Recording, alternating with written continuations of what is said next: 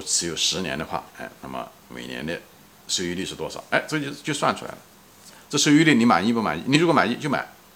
就就是这么回事情。所以这个整个的估值的过程，就是所谓的经济体量法讲的就是这个，就这个东西。所以，呃，这这这是一种，就是这是是可以适用作为投资中的时候是可以用来做这些投资的啊，就是拿经济体量法来做这种，也可以用增长率来做。这样，如果这两个东西。最后估值出来的结果都是差不多的，哎，一个估值出来，比方说是两千亿，另外一个估值是一百五十亿，那么你中间取个平均值，对吧？这是我的一种，每个人算法不一样，所以每个投资者算法不一样，你加在一起一除二，啊，一百七十五，呃，一千七百五十亿，哎，这就算是那个，如果跟现在的那个市值啊相比，看值不值得，就这么回事情，好吧？那么别的有些，呃，像有些价值陷阱，比方说你买了一家餐馆，对吧？这可能正好跟拼多多反过来，比方说你买了一家餐馆在东北地区，比方在鹤岗，对不对？它那个价值就是陷阱。它虽然它今年说它是那个利润是十万块钱，对不对？但你知道它去年的时候，它挣呃去年的时候它是挣的是十二万块钱，那么今年是十万块钱，那明年很可能只有八万块，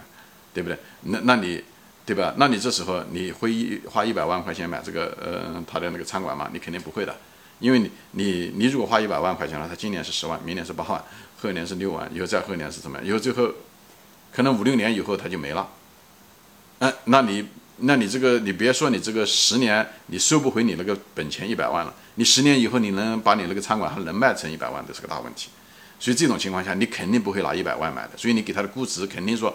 不值一百万，可能值十万块钱就不错了，或二十万块钱就不错了，对不对？你投了以后，所以这就是这就是所谓的你。但是如果你是按照市盈率来套，你说 OK 一百万除上它利润，现在的利润是十万块钱，我给他呃十倍的市盈率。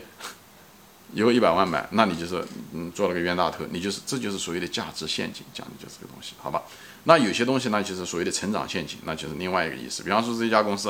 啊，这家餐馆对不对？嗯，前年的时候挣的是五万，以后去年的时候挣的是八万，那今年变成呃十万啊，对不对？或者是比方这样讲吧，比方去年是一万啊，前年是一万，以后变成去年是三万，对不对？今年变成五万，那你认为啊，那后年应该七万、九万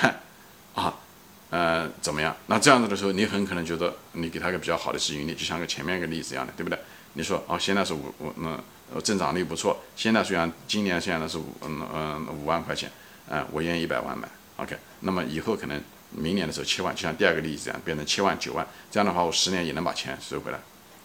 但是你买了以后，可能过了第三年的时候，它是确实变成九万，以后第四年的时候可能变成六万、五万、三万。没有像你想象的一直怎么样的飙上去，按照那个成长率上去，这就是所谓的成长陷阱。因为最后十年下来的时候，你没有像你那个前面那个第二个例子一样的，它一直十年通过五万、七万、八万、十万、十二万这样子上去以后，一整个十年下来确实是一百万，对不对？这个呢是跑上去以后又跑下来，这种情况下的时候，你就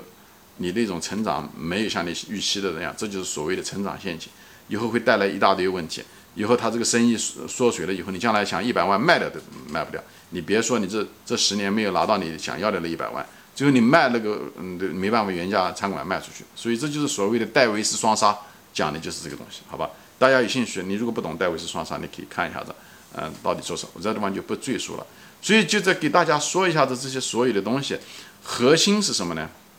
就是一般的传统行业，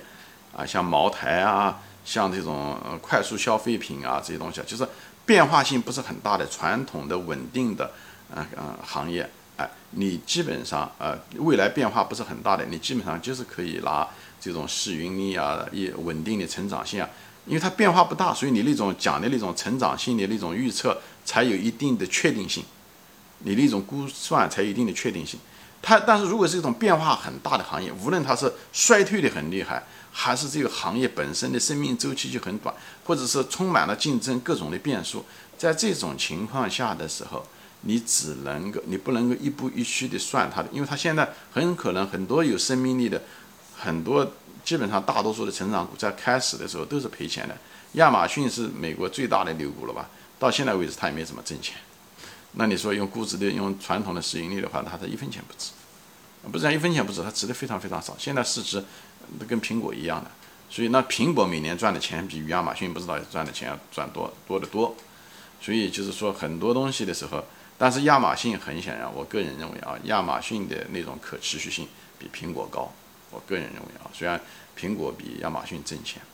啊，当然苹果的可持续性也不差。我只是说，相对来讲，亚马逊的那种垄断地位，在美国电商的垄断地位，要远远比阿里巴巴要强得多。它在美国没有第二个可以挑战它的。啊，但美在中国的时候啊，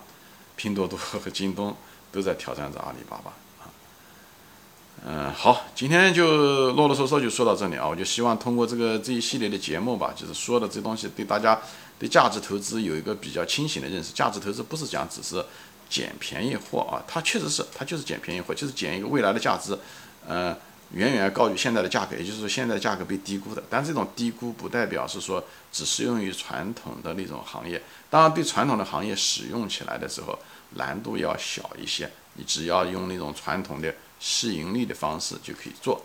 但是不代表它不能用。就是你可能用一种非传统的那种市盈率的方式，就是前面讲的为这种经济体量法，哎，从另外一个视角来看这东西，哎，来找出这个企业的估值。其实这种方法其实相对来讲还是比较可靠，我觉得可能比市盈率那玩意更靠谱。它只是从上往下走啊，从大的国家的经济、行业的经济。以后进入企业的经济，以后慢慢的，以后时间从后从未来往前推，这样子这种方式，哎，大家可能不习惯，但这种方式我用起来还挺顺手的啊。好，行，今天就说到这里啊，谢谢大家收看啊啊，我们下次再见，欢迎转发。